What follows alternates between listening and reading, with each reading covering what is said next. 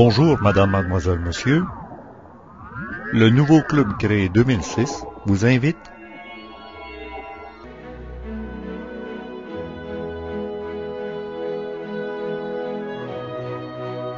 à entrer dans le supramental avec Bernard de Montréal. Le thème d'aujourd'hui, la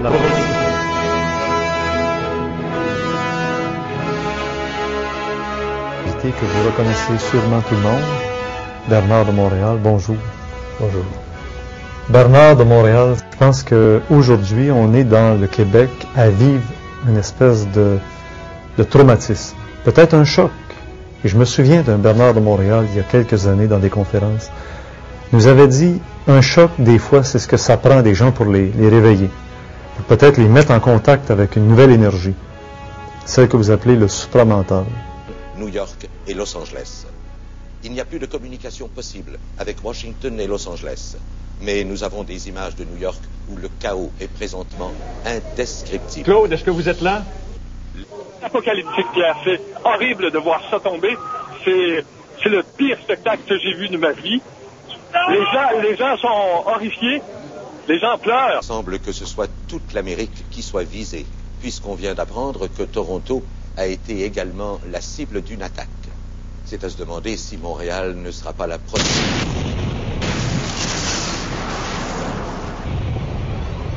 Le cavalier du gigantesque cheval blanc de l'Apocalypse a ajouté une nouvelle arme à son éventail d'épouvante. Une arme capable de détruire le monde entier en l'espace de quelques heures. Un verset des textes sacrés prédit que la guerre s'embrasera dans le Moyen-Orient et qu'elle finira par consumer toute la planète. On est peut-être en train de vivre au Québec quelque chose qui fait avancer tout le monde sur le plan de la conscience. Quelles sont les réflexions qu'un Bernard de Montréal a peut-être eues devant cet événement?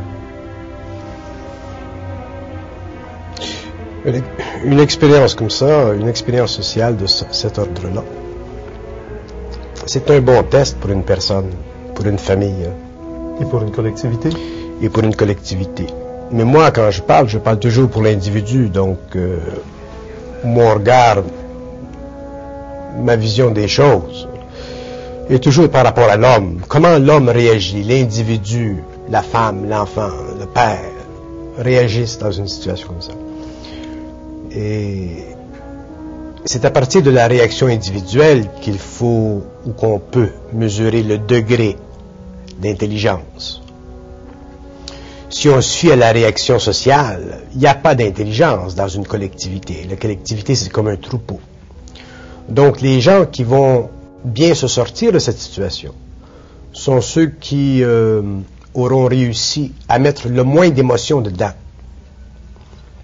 et à suivre euh, les, les, les ordres euh, stabilisants du corps policier, des corps policiers, euh, du système autour qui est obligé de se mettre en place pour euh, amener de l'aide à la collectivité.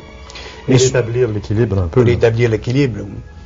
Euh, il y a certainement des gens parmi tout ce groupe-là qui démontreront une certaine euh, euh, agilité d'esprit dans ce sens que ils deviendront les, pointes de lance de cette collectivité-là, peut-être des médecins ou des, des avocats ou des gens même du peuple qui euh, serviront de porte-parole à ce groupe, à ce grand groupe de personnes affligées.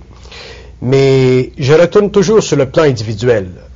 Moi, ce, que, ce qui se passe au niveau social, ce qui se passe dans la conflagration sociale, c'est toujours secondaire à ce qui se passe dans l'intimité de l'homme. Un être humain qui se contient, un être humain qui ne se laisse pas aller dans trop d'imaginaire, un être humain qui contrôle un peu son être, à l'intérieur d'une conflagration, dans un cataclysme quelconque, ou dans une situation sévère, sentir, parce que il est toujours nourri par son esprit. Mais s'il se laisse émotiver, à ce moment-là, toute la mémoire, tout le jeu subtil du subconscient entre en activité. trouble ses réflexes naturels, bloque son intelligence, rempire sa situation et euh, fait de son expérience euh, un enfer. La, la méf- la méfiance que les individus développent envers les systèmes et le grand système fait-il partie d'une fausse réalité? Or you are with the terrorists. ou plutôt d'une perception très intelligente et j'allais dire très intuitive du fait qu'on ne révèle pas toute la vérité, parce que la vérité n'est pas toujours bonne à dire, du fait qu'il faut protéger l'ordre établi plutôt que de faire face à peut-être une, une réponse qui serait tellement énorme, interdire des zones pendant 20 ans euh, ou euh, agir sur la santé physique des gens d'une manière tellement différente et alarmante qu'on préfère taire encore une fois la, la réalité. Et ça, pourquoi je vous ai demandé de donner votre point de vue sur notre émission aujourd'hui, c'est parce qu'on a l'impression que ce qui est arrivé finira un jour ou l'autre par arriver à l'échelle planétaire. La catastrophe planétaire nous tombera peut-être un jour dessus. Oui, mais si on vit, si on vit dans, dans, dans l'attente d'une catastrophe planétaire, Ouais. on, s- on- on se crée énormément d'anxiété. On vit avec le masque à gaz sur la tête. On vit déjà avec le masque à gaz sur la tête. Euh, Pour moi, c'est une, euh, c'est une situation qui n'est pas à conseiller.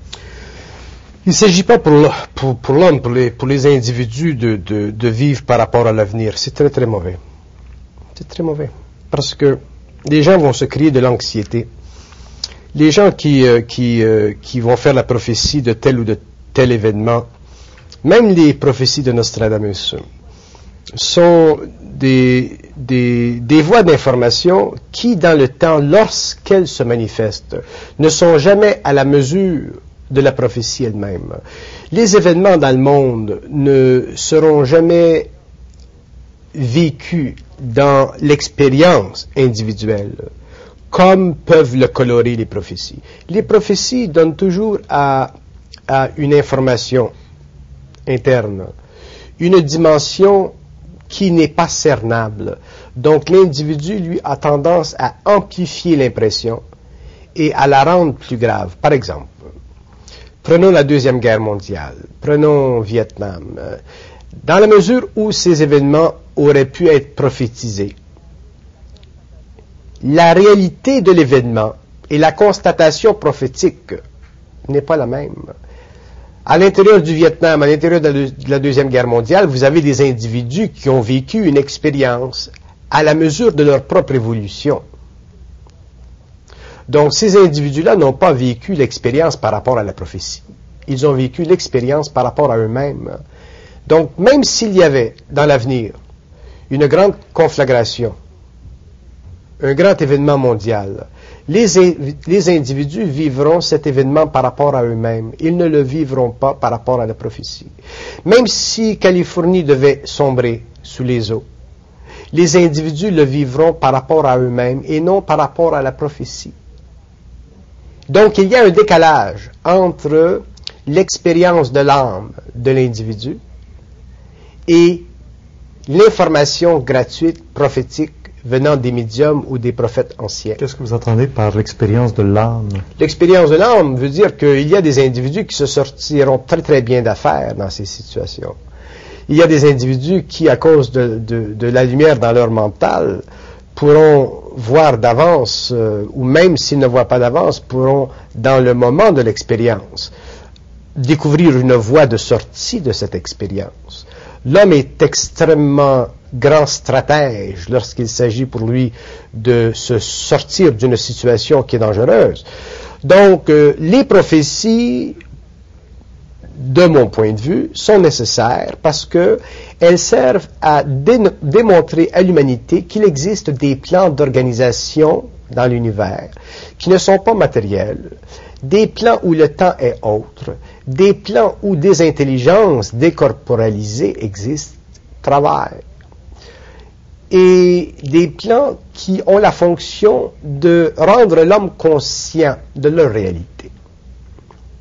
Voulez-vous dire que par des chocs comme celui-là, comme d'autres, c'est la méthode C'est la méthode Pour faire avancer la conscience pour faire avancer la, la conscience, pour sensibiliser l'homme au réel. Et c'est une méthode qui fait partie de la politique cosmique, qui fait partie de la politique des sphères, et qui, sait- et qui fait aussi partie du grand mensonge des sphères.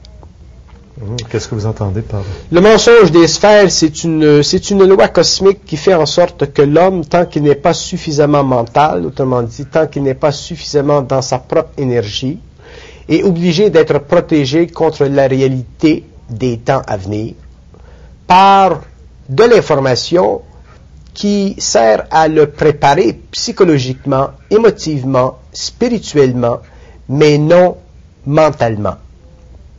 Et ça, ça fait partie des grandes conditions qui sont sous-jacentes à l'expérience de l'humanité.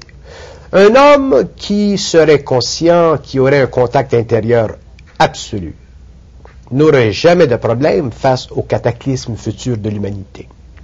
Mais ceci ferait partie de son expérience, peut-être ferait partie de l'expérience d'un certain nombre de personnes avec lui. Voulez-vous dire qu'il ne sera pas là où il y aura des cataclysmes? Non, il ne serait pas affecté et probablement il ne serait pas là. Donc les cataclysmes ou les prophéties des cataclysmes font partie de l'expérience collective de l'âme de la Terre, de l'âme de l'humanité. Mais ils ne- elles ne font pas partie de l'expérience individuelle de l'homme qui ont une conscience intégrale. Voulez-vous dire que ceux qui n'avaient pas à être là ou à vivre ça n'étaient pas là sur place? Exactement. Et que tous ceux qui ont été victimes, ça ils fait partie avaient- de leur expérience ils avaient à vivre ça pour faire un pas en avant. pour faire un pas en avant. Et comme tout le monde n'est pas à la même place, ben, tout le monde fera un pas en avant, mais il y en a qui seront beaucoup plus en avant que d'autres qui étaient déjà en arrière. Oui, dans ce sens que toutes les expériences humaines sur le plan matériel font partie de l'évolution de l'âme, que ce soit Vietnam ou que ce soit n'importe quoi. L'âme est, est- est- est- est assujettie aux lois de l'expérience. Et tant que l'homme vivra simplement de l'âme et qu'il ne vivra pas d'esprit, il sera assujetti à l'expérience de l'âme parce que elle est plus puissante dans son expérience que l'esprit ne l'est. Mais à partir du temps où l'homme sera dans son esprit, qu'il aura sa propre lumière, qu'il aura une conscience réellement supramentale au-delà du mental planétaire, à ce moment-là, il ne sera plus assujetti à ces expériences. I hope I live. I hope I live. It's coming down on me. Here. I'm getting behind a car. It's uh, incredible. Okay, I'm gonna have to go find people who need help. I don't think I'm one of them. You okay, sir? Okay. Can I just get a toot off your respirator? Can I get a toot? I'm just getting a couple of clean breaths. That's good. Okay. À bientôt, Bernard.